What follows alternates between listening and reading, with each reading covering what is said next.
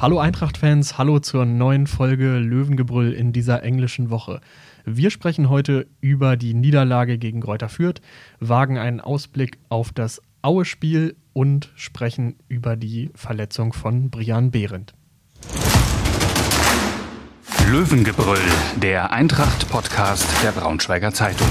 Hintergründe, Analysen und News zu den blau-gelben Fußballern von Eintracht Braunschweig. Hallo Daniel, du hast am Dienstag das Spiel der Eintracht bei der Spielvereinigung Kräuter Fürth betreut. Wie lautet dein Fazit von dieser ja doch sehr schmerzhaften 0 zu 3 Niederlage? Ja, Lars, du hast es ja das äh, Signalwort schon gesagt, schmerzhaft. Also das war wirklich sehr bitter, ähm, wie die Eintracht ähm, da unter die Räder gekommen ist, muss man ja fast sagen. Also mit diesem 0-3 waren sie am Ende sogar noch gut bedient. Es hätte letztlich, glaube ich, äh, deut auch nochmal deutlich höher ausfallen können, aber zumindest das 0-4 war drin. Klar, G hatte auch eine, eine Chance zum Anschlusstreffer, die war jetzt nicht so schlecht, aber ansonsten ähm, haben die Braunschweiger ja offensiv eigentlich gar nicht stattgefunden. Und defensiv, ähm, ja, haben sie sich ja so naiv und ähm, ja, kontaktlos ähm, gegenüber den Gegenspieler angestellt, also so kannst du halt in der zweiten Liga nicht verteidigen und das war schon erschreckend. Ähm, so ein Spiel kann passieren, Fürth ist auch eine starke Mannschaft, okay.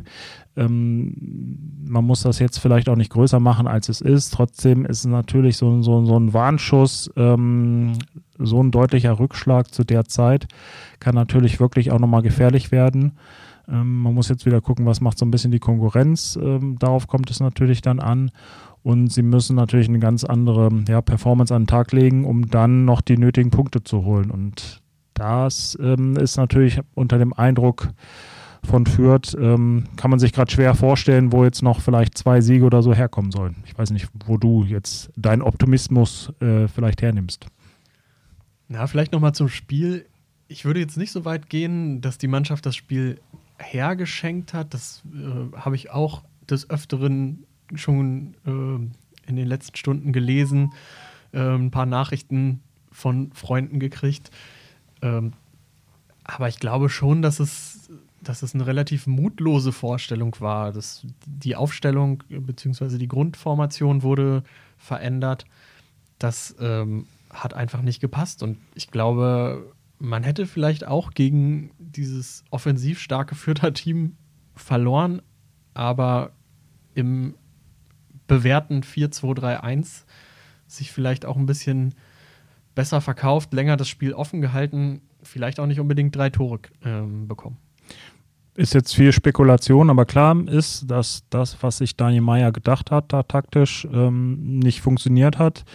Ähm, er hat zwar nach dem Spiel gesagt, ähm, ja, die, die, die Aufteilung war nicht so das Problem. Es war eigentlich klar von der Struktur. Ich habe das jetzt so ein bisschen, bisschen anders gesehen. Ähm, er, er, hat auch gesagt, das lag daran, was ist nicht in die Zweikämpfe gekommen. Gut, das, das ist richtig. Wenn du nicht in Zweikämpfe kommst, dann, dann hast du ein Problem. Aber ich hatte auch das Gefühl, dass ähm, die Spieler ähm, ja einfach zu insgesamt zu weit von den Leuten weg waren, zu viel weite Wege machen mussten, die Abstimmung nicht so richtig gepasst hat. Und das führt natürlich auch dazu, dass du dann die Zweikämpfe nicht so führen kannst wie in einem System, was du vielleicht, was alle inzwischen verinnerlicht haben, äh, wo du vielleicht ein bisschen kompakter stehst. Und ähm, ja, im Nachhinein muss man sagen, wäre das vielleicht der bessere Ansatz gewesen, so wie du es gerade gesagt hast. Ähm, das glaube ich jetzt auch nicht, ähm, oder kann man jetzt drüber spekulieren, wie viel, welchen Unterschied das ausmacht, aber ähm, man hätte, glaube ich, einfach, ähm, also viel schlechter hätte es ja nicht laufen können, so und von daher könnte man sagen, ist es ja schon irgendwie ein bisschen Risiko gewesen, jetzt da nochmal was zu verändern ähm, in so einer Phase, wo man sagt, man hat gerade so ein bisschen Stabilität einfach gewonnen. Dass er personell ein paar Sachen geändert hat, kann ich nachvollziehen, weil man ist in der englischen Woche man hat dieses äh, Spiel gegen Aue, was vielleicht ja sogar wichtiger ist, wo man mehr vielleicht Chancen hat, das zu gewinnen äh, vor der Brust. Von daher kann ich nachvollziehen, dass er da vielleicht den einen oder anderen draußen lässt. Ähm, aber hm, äh, insgesamt war es jetzt auch keine gute, gute Entscheidung vom Trainer im Nachhinein. Ja, die Hoffnung besteht ja, dass es so lief oder so läuft jetzt wie in den vergangenen Wochen, dass es immer, wenn es so eine verhältnismäßig schmerzhafte Niederlage gibt, dass danach äh, die Reaktion erfolgt, so wie nach dem St. Pauli-Spiel, diese Osnabrück-Gala. Ähm, was mir Sorgen macht, ist jetzt, dass es wirklich wieder so deutlich und so hoch ausgefallen ist und dieser Vorsprung, den man sich ja durch das 4-0 beim VfL herausgeschossen hat, dass der jetzt schon fast wieder zunichte ist. Das stimmt und ähm, dann ist es ja auch nicht nur nicht nur die, die Höhe des Ergebnisses, sondern auch so ein bisschen die Art und Weise. Also man hat ja zu keiner Zeit das Gefühl, dass sie irgendwie nochmal äh, das Spiel drehen könnten oder irgendwie mit, mit Fürth auf Augenhöhe agieren könnten. Und wie gesagt, also klar, das ist, ist eine Mannschaft, die spielt um den Aufstieg mit. Das ist eine gute Mannschaft, die es gerade in einer guten Verfassung führt. Nichtsdestotrotz, ähm, ja, wenn du da so einen Unterschied siehst, sagt das ja auch was über, über ja, deine, ja, deine Verfassung gerade in, in, im Abstiegskampf. Und äh, ich glaube, es wird auch nochmal wichtig, dass du auch gegen, gegen vielleicht die starken Teams äh, doch noch einen Punkt holst oder vielleicht sogar einen Sieg holen musst ich glaube, man kann sich ja nicht nur darauf verlassen, dass man ähm, auf jeden Fall Würzburg schlägt und äh, wahrscheinlich auch Aue in den Heimspielen und damit durch ist. Ähm, es kann ja schon sein, dass man vielleicht auch nochmal in Düsseldorf oder Hamburg punkten muss. Und die Teams sind ja jetzt auch nicht ähm, so viel schlechter als Fürth. Ja, kommen wir doch mal zu Aue. Das Spiel ist ja recht bald. Wir sind ja hier so gesehen zwischen den beiden Partien. Ähm, wie schätzt du den nächsten Gegner der Eintracht ein? Ja, ist ein bisschen gerade mm, ja, schwer zu sagen. Also die Auer haben, ja, spielen, glaube ich, so, so eine Saison so ein bisschen mit auf und ab irgendwie, waren mal irgendwie eine Zeit lang oben dran, jetzt ging die Tendenz eher so ein bisschen, ein bisschen nach unten, sind irgendwie im Mittelfeld, werden die Saison wahrscheinlich irgendwie glaube ich, einfach so zu, zu Ende bringen, ähm, ohne jetzt irgendwie Gefahr zu raten, geraten, äh, in Gefahr zu geraten, noch aufzusteigen oder in den Abstiegsstrudel reinzukommen. Da haben sie einfach ähm, zu viele Punkte. Aber ja, gerade solche Mannschaften können ja dann gefährlich werden, ähm, haben die letzten Jahre immer irgendwie eigentlich eine, eine, gute, gute Saisons oder haben gute Saisons gespielt und von daher ist das, glaube ich, eine sehr stabile Mannschaft mit Erfahrung, auch ein paar Ex-Braunschweiger in der Truppe, ähm, die da auch irgendwie teilweise ähm, sehr guten Job machen und von daher wird das, glaube ich, eine, eine spannende Aufgabe und äh, glaube ich auch ein, ja, eine, eine, Herausforderung einfach werden. Ja, man hat so ein bisschen das Gefühl, dass, dass da die Luft schon raus ist. Ne? Ich glaube, 37 Punkte sind es aktuell bei Aue. Ähm, haben diese Woche knapp verloren gegen Nürnberg und damit ja auch einem anderen Team im Abstiegskampf so ein bisschen den, den Weg zur Rettung geebnet. Mal schauen, wie sich das in den verbleibenden Spielen noch so auswirkt. Ähm, ja, trotzdem erfahrene Mannschaft und manchmal, wie du schon sagtest, liegt ja da auch die Gefahr, dass, dass es um nicht mehr viel geht, dass die befreit aufspielen können und mit äh, Krüger, Testroth, Zulinski haben die natürlich auch für Zweitliga-Verhältnisse fürs, gute fürs Leute, ne? Ja. Zweitliga-Mittelfeld gute Stürmer. Ja. Naja, und äh, ich bin auch gespannt, ne? Also gut, man soll das nicht überbewerten, aber ich glaube, drei, drei Ex-Braunschweiger sind es ja, ne? Mit, mit Hochscheid, Breitkreuz und Samson. Ähm, naja, die sind ja vielleicht auch nochmal ein bisschen motivierter ähm, zu zeigen, dass sie, dass sie äh, gut Fußball spielen können, wenn sie, wenn sie dann eingesetzt werden und zur Verfügung stehen. Ähm, das, das kann ja nochmal, die sind ja alle damals abgestiegen mit der Eintracht, so wollen sich hier vielleicht auch nochmal anders präsentieren. Von daher könnte ich mir schon vorstellen, dass, ähm, oder würde ich nicht darauf setzen, dass Aue das Spiel jetzt herschenkt. Ähm, ja, ich, wie gesagt, also ich glaube nicht, dass ähm, Abstieg für die noch ein Thema ist. Aufstieg ist auch kein Thema, aber ähm, die wollen die Saison vernünftig zu Ende bringen. Das sind alles Profis und äh, du hast ja schon richtig gesagt, man kann dann befreit ausspielen. Das ist manchmal gefährlicher. Man sieht es ja dann gerade im Abstiegskampf, kommt es ja häufiger darauf an, dann nicht zu verkrampfen. Das hat die Eintracht eigentlich zuletzt ganz gut hinbekommen ich bin eigentlich auch noch zuversichtlich, dass sie das ähm, jetzt auch für die, für die letzten vier Spiele hinbekommen. Aber ja, das Fürth-Spiel ist natürlich schon ein kleiner Dämpfer. Ne? Und ähm, ja, gegen Paderborn hat man gesagt, naja, das Punkt ist okay, so, wo man ja auch schon nicht so gut gespielt hat. Aber ja, muss schon irgendwie nochmal jetzt ähm, ein, zwei Spiele gewinnen, um dann nicht wirklich äh, abhängig von anderen Teams zu sein. Und da bin ich gespannt. Ich weiß nicht, ob du vielleicht noch woanders irgendwelche Siegchancen siehst, außer gegen Aue und äh, Würzburg im letzten Heimspiel. Na, es war ja nicht damit zu rechnen, dass die Mannschaft jetzt durch die Liga marschiert. selbst wenn sie in Osnabrück so toll gespielt hat. Aber es hat vielleicht auch wieder die Erwartungshaltung im Umfeld so ein bisschen in die Höhe getrieben und das verstärkt dann natürlich auch die Enttäuschung nach solchen Auftritten. Ich traue der Mannschaft jetzt grundsätzlich in den nächsten drei Spielen, wenn es gut läuft, jeweils einen Sieg zu. Aber wahrscheinlich wird es nicht so kommen und wahrscheinlich wird es auch eine ganz schöne Zitterpartie bis zum Schluss. Ähm, die Spiele werden weniger, von daher muss ja auch die Konkurrenz zeigen, dass sie nochmal ranrücken will.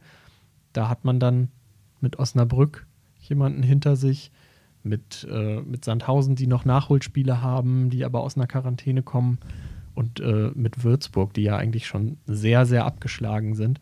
Aber natürlich sollte man sich auch nicht unbedingt darauf verlassen, dass die jetzt alle komplett versagen. Also ich, äh, ich sehe es eigentlich dann so wahrscheinlich wie die meisten. Aue, das Spiel musste ziehen. Und ähm, in Düsseldorf, die ja vielleicht am nächsten Spieltag dann auch nicht mehr unbedingt nach oben eingreifen können, weil dann die Spiele auch zu wenig werden, ähm, wo man noch groß punkten kann. Ähm, da ist ein Punkt drin, da ist aber auch ein Sieg drin. Und Würzburg am vorletzten Spieltag, da müsstest du eigentlich bestenfalls die Entscheidung dann auch fix machen mit drei Punkten. Ja, das wäre optimal, weil ich glaube, ja, in Hamburg dann das letzte Spiel zu spielen und du weißt, du musst vielleicht noch einen Punkt oder sogar einen Sieg holen, das könnte, ja, könnte einfach natürlich wirklich halt, hätte dann Endspielcharakter, weil es wahrscheinlich für den HSV oder möglicherweise für den HSV ja auch noch um den Aufstieg geht. Von daher, hm, also dieses Szenario wäre, glaube ich, gut, wenn man das vermeiden könnte. Ich sehe auch, Düsseldorf äh, ist vielleicht eine Chance, wo die Mannschaft äh, wirklich, wirklich punkten kann. Also zumindest ein Unentschieden mitnehmen kann, weil Düsseldorf auch so ein bisschen hat abreißen lassen. Äh, man muss jetzt ein bisschen aufpassen. Es sind ja viele durch diese ganzen Corona-Quarantänefälle und so äh, bei, den, bei den Teams äh, noch ein paar Nachholspieler. Also die Tabelle ist gerade so ein bisschen alles verzerrt, aber die Düsseldorfer sind eher ein bisschen hinten dran, ähm, haben auch äh, nicht so einen stabilen Eindruck gemacht über die ganze Saison. Ich glaube schon, dass man da was holen kann. Ähm, ja, besser wäre es natürlich, man fährt da erstmal jetzt mit dem, mit dem Sieg ähm, gegen Aue im Gepäck hin. Das wird nochmal ein bisschen Auftrieb geben, da vielleicht einen Punkt nachlegen. Dann kannst du, glaube ich, dieses vielleicht entscheidende Spiel, ja, Würzburg, da hätte man es dann in der Hand. Das wäre natürlich dann so ein bisschen die, die optimale, ähm, ja, die, der optimale Fahrplan. Ähm, dafür muss die Mannschaft aber anders auftreten als in Fürth, weil das war definitiv zu wenig. Ähm, ja, man kann es erklären, es waren ein paar Ausfälle, es ist eine englische Woche. Sie haben es davor gut gemacht, dass dann vielleicht auch mal so ein kleiner Rückschlag kommt, äh, ist auch irgendwie normal. Aber sie haben sich da einfach zu wenig gewehrt, fand ich. Also das war ja zu weit weg von den Leuten, zu schlecht in den Zweikämpfen kaum irgendwie mal so ein bisschen eine Idee nach vorne. Hinten raus haben sie es nochmal versucht, weil man das aber das Gefühl hatte, Fürth lässt sie auch. Also da müssen sie wirklich nochmal deutlich draufsatteln. Vielleicht war das dann auch der Warnschuss zur rechten Zeit, ähm, dass man jetzt äh, nicht davon ausgehen kann, dass man die Saison einfach so locker zu Ende spielt. Ich glaube, gab es einen Torschuss? Ja, so. den von G in der ersten Hälfte, kurz nach dem nach dem äh, 0-3 war das, glaube ich. Ähm, das, war, das war eigentlich so die einzig wirklich gute Chance. Der ging zwar nicht aufs Tor, der ging, glaube ich, einen halben Meter am Tor vorbei, äh, aber der hätte auch drin sein können. Ansonsten, ja, zweite Hälfte, meine, sie haben da so ein bisschen was versucht. Auch dann die Einwechselspieler, aber so irgendwie so eine klare Möglichkeit oder einen klaren Abschluss gab es ja nicht. Ähm, ja, wie gesagt, sie hatten so ein paar Ausfälle. Ich weiß nicht, wie du es einschätzt, Brian Behrendt hat natürlich gefehlt. Ähm, also nicht, der wird jetzt gegen, gegen Aue nicht zurückerwartet, ähm, dann aber vielleicht gegen Düsseldorf spielen. Was meinst du, welche, welche Rolle hat er insgesamt in dieser Mannschaft, auch in der Defensive? Ja, mittlerweile ist ja so ein bisschen der Eindruck entstanden, Diakite ähm, oder Diakrit, glaube ich, wird er ausgesprochen. Zumindest der Stadionsprecher hat letztes Mal so. Ja, okay. So, also da gibt's, ich habe auch. Gibt's wohl unterschiedliche, unterschiedliche ja. Ähm, man müsste ihn selber fragen. Na, jedenfalls hat sich das alles so ein bisschen ähm, auf ihn fokussiert, weil er wirklich eine Erscheinung ist, äh, positiv vorangeht. ähm, viele Zweikämpfe gewinnt. Und da fand ich, ist Brian Behrendt so in der Wahrnehmung auch so mit der Zeit so ein bisschen untergegangen. Aber ich glaube auch, dass der sehr, sehr wichtig für diesen Defensivverbund ist. Der ist unglaublich erfahren, hat eine klare Ansprache, klärt viele Dinge dann auch einfach mal kompromisslos. Ähm, ich finde es schon mega bitter, dass der sich jetzt verletzt hat. Ähm, Gerade weil er gegen Paderborn, als es ja wirklich nicht so schön aussah, ähm, da, da war er noch einer der, der besseren oder vielleicht sogar der beste Spieler auf dem Platz. Ich glaube, er ist auch wichtig für ähm, einfach so ein bisschen für die Kommandos, auch wenn er dann vielleicht nicht selber die, die, ja, die, die stärksten Aktionen hat, äh, ist es, glaube ich, wie du schon sagst, einer mit Erfahrung, ähm, kommt ja dann auch vom Erstligisten, äh, hat lange Zeit äh, auf gutem Niveau in der zweiten Liga gespielt, der weiß, worum es, es geht, kennt die Mannschaften, so ein bisschen das System und das ist natürlich auch allein verloren der Sprache, vielleicht seinem Nebenmann äh, gegenüber im Vorteil ähm, und der kann dann auch so ein bisschen an ihm wachsen. Äh, man hat es jetzt gesehen, irgendwie Benny Kessel ist natürlich auch ein erfahrener Mann, aber der ja, man hat so ein bisschen das Gefühl, ähm, dass es auf dem Niveau dann halt nicht mehr reicht. Er ist dann halt froh, wenn er auch selber, selber sozusagen äh, mitschwimmt, also sozusagen seine eigene Leistung breit. Der kann dann die anderen nicht mitziehen und das kann natürlich Behrendt vielleicht einfach nochmal mehr, der dann nicht nur seine eigene Leistung bringt, sondern auch ähm, so ein bisschen das ganze Konstrukt, Konstrukt zusammenhalten kann. Und das ist, glaube ich, dann schon ein wichtiger Faktor gewesen, zusammen mit Diakete, so wie ich ihn immer noch nenne. Okay. Ähm, ja, ich glaube auch, dass die Länderspielpause nochmal ganz wichtig sein könnte. So, du hast dann nochmal die Möglichkeit, allen deinen Stammspielern eine Erholungspause zu geben nach dieser, ähm, dieser Mehrfachbelastung jetzt ähm, unter der Woche. Pokalpause ist es, glaube ich, aber, ne? keine Länderspielpause. Ist es Pokalpause? Ja, ist Pokal. Das wird Pokal gespielt. Länderspielpause war vor okay. zwei Wochen.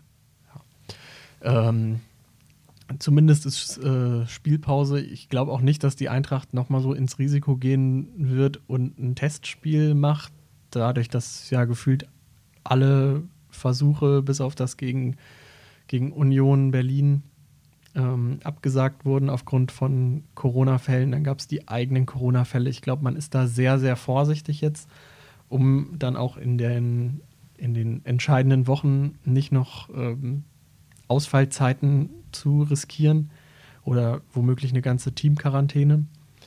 Ähm, aber man hat es ja jetzt auch gesehen gegen Paderborn, da war Nick Proschwitz, glaube ich, schon relativ ausgepumpt und deswegen war es auch richtig, den jetzt mal gegen Fürth draußen zu lassen und ähm, gegen, gegen Aue ihn dann wieder reinzuschmeißen und ähm, dann vielleicht ja auch mal wieder auf ein Proschwitz-Tor zu hoffen. Wird mal Zeit auf jeden Fall.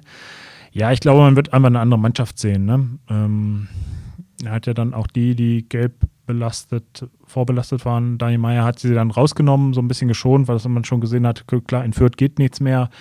Ähm, er, will, ähm, er will da die beste Mannschaft jetzt gegen Aue aufs Feld bringen. Ich denke mal, Nicolao hat jetzt ein bisschen gespielt. Äh, der, der würde ich mal erwarten, rückt dann wahrscheinlich mit in die Innenverteidigung. Ähm, wahrscheinlich auch wieder mit, wird wieder mit einer Viererkette gespielt. Das erwarte ich jetzt einfach, also, oder klar, man kann sich immer was überlegen, aber ich glaube, das hat zuletzt gut immer funktioniert und ich glaube, dass er, dass der Trainer dann schon auf die Stabilität setzen wird.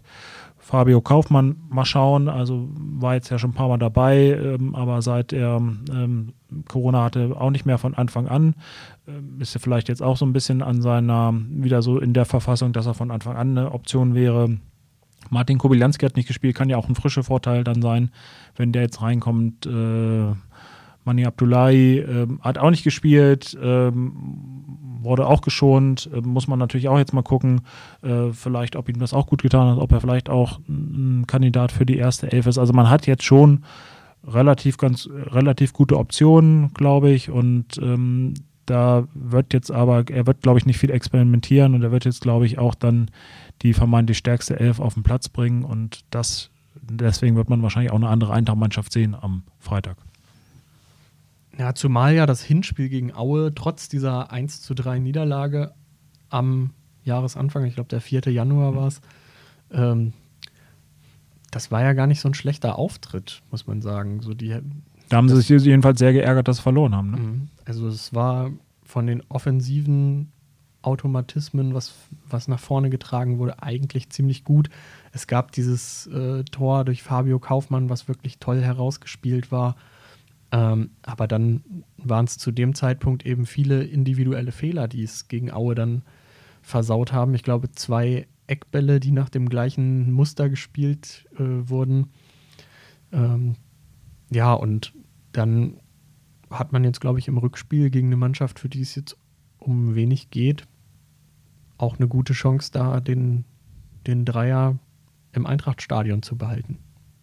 Ja, man hat eine gute Chance. Ich, man muss aber auch punkten. Ne? Also ich glaube, ja, also eine Niederlage wäre, glaube ich, schon fatal, weil man dann doch sehr unter Druck geraten könnte. Also von daher, unentschieden ist, ist eigentlich Pflicht. Besser ist ein Sieg. Ich glaube, damit, damit können sie dann wirklich wieder einen, einen großen Schritt rausmachen, setzen die anderen Teams auch so ein bisschen unter Druck, äh, selbst wenn die dann noch ähm, wie Sandhausen dann halt noch ein paar Nachholspiele haben. Die musste ja dann auch erstmal gewinnen. Sandhausen hatten, hatten wirklich hartes Programm. Also die spielen gegen, glaube ich, noch alle Top 5 Mannschaften.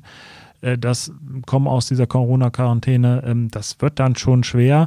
Aber naja, wenn du, wenn du dann die Chance hast, ähm, als Sandhausen irgendwie vielleicht ähm, mit, mit vier Punkten in drei Spielen, was ja dann jetzt nicht ja, so unrealistisch ist, an der Eintracht vorbeizuziehen oder aufzuholen, ähm, das wäre dann schon ähm, einfach eine gefährliche Situation. Von daher ähm, sollten sie schon zusehen, dass sie dieses Spiel gewinnen. Und ich schätze eigentlich auch die Chancen ganz gut ein. Das Hinspiel, du hast es angesprochen, da waren sie eigentlich sogar die bessere Mannschaft, haben sich hinterher geärgert, dass sie da nicht mindestens einen Punkt mitgenommen haben. Und äh, die Auer, das hatten wir ja vorhin ja schon thematisiert, spielen jetzt nicht so eine überragende Saison, dass man jetzt sagen müsste, ähm, da muss man sich hinter verstecken. Die haben ihre Punkte am Anfang der Saison ge gesammelt, dass sie nicht unten reinrutschen, aber so viel stärker als die Eintracht sind die dann, glaube ich, auch nicht. Also das könnte schon gerade im Heimspiel ein Duell nochmal auf Augenhöhe werden. Du hast Sandhausen schon angesprochen ähm, und auch schon so ein bisschen was dazu gesagt. Ähm, glaubst du wirklich, dass die, die es nicht schaffen, mit all der Erfahrung nochmal irgendwie wiederzukommen? Also es wird auf jeden Fall schwer. Ne? Ja, also ich habe mir jetzt mal das, das Programm von denen angeguckt und ähm, wie gesagt, Tabelle ist ja gerade ein bisschen in Bewegung, aber die, die spielen wirklich gegen die, gegen die ersten fünf noch. Ähm, und das wird natürlich äh, dann verdammt schwer. Und ähm, ja, dann haben sie jetzt nochmal ein straffes Programm. Ähm, also glaube, wir müssen ja dann, ähm, glaube ich, drei englische Wochen nochmal durch die Nachholspiele absolvieren. Mal gucken, ob, ob das dann, dann alles überhaupt so klappt. Also das ist dann schon nochmal äh, für die einfach wirklich ein Brett, was sie vor sich haben. Und dann zwei Wochen ähm, vielleicht nicht trainieren oder dass man zwei Wochen nicht trainieren kann, ist ja schon, ist ja schon eine schwere Sache. Ich bin jetzt auch mal gespannt, wie Kiel aus dieser, aus dieser Phase rauskommt, ähm, die ja dann auch noch im Aufstieg mitspielen. Also klar, das sind viele Sachen, die man nicht so genau abschätzen kann, aber also mich würde schon sehr überraschen, wenn jetzt Sandhausen nochmal wirklich viele Punkte sammelt. Aber nichtsdestotrotz ähm, wir haben es ja schon jetzt ein paar Mal gesagt, man kann sich darauf nicht verlassen und ähm, meine Sandhausen hat einfach dann noch ein paar mehr Spiele. Und äh, selbst wenn sie dann zwei, drei Siege holen in diesen sieben Spielen, die sie, glaube ich, noch haben, ähm, dann könnte das ja trotzdem reichen, wenn die Eintracht nicht mehr punktet. Ja, das wollen wir natürlich nicht hoffen, zumal es ja jetzt auch ähm, für Daniel Meyer das zweite besondere Duell wird nach dem Hinspiel gegen Aue. Es ist sein, sein Ex-Team.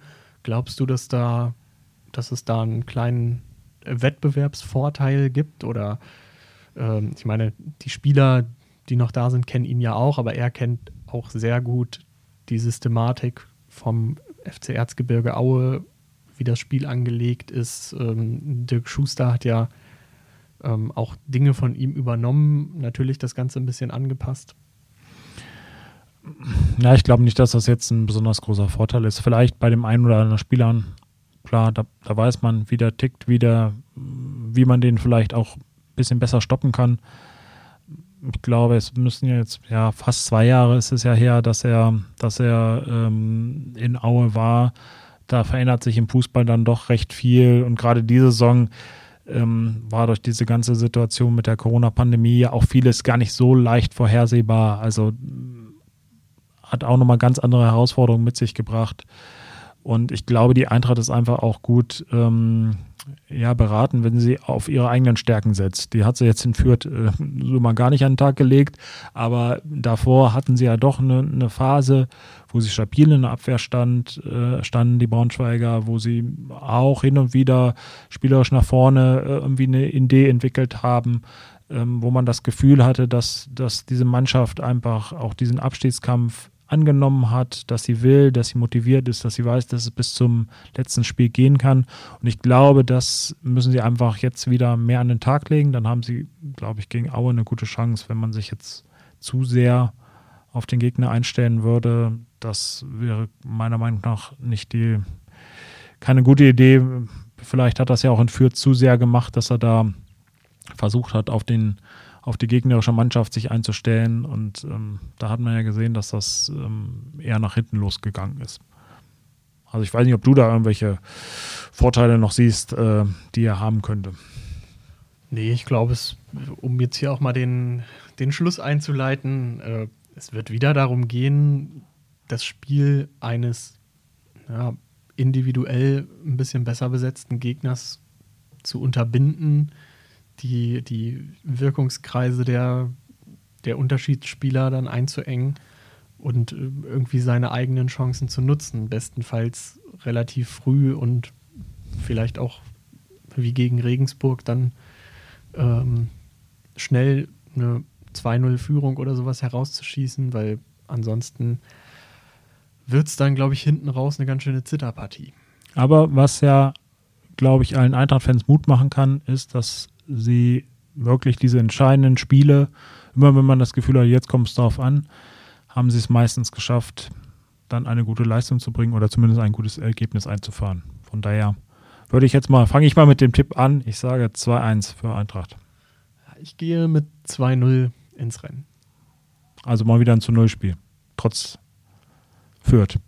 Ja, und trotz umgebauter Abwehr, die Eintracht schafft das zu Null-Spiel gegen Aue. Das ist doch ein zuversichtlicher Ausblick aufs Freitagsspiel. Genau. Dann vielen Dank fürs Zuhören und bis zum nächsten Mal. Ciao. Mehr Podcasts unserer Redaktion finden Sie unter braunschweiger-zeitung.de slash podcast.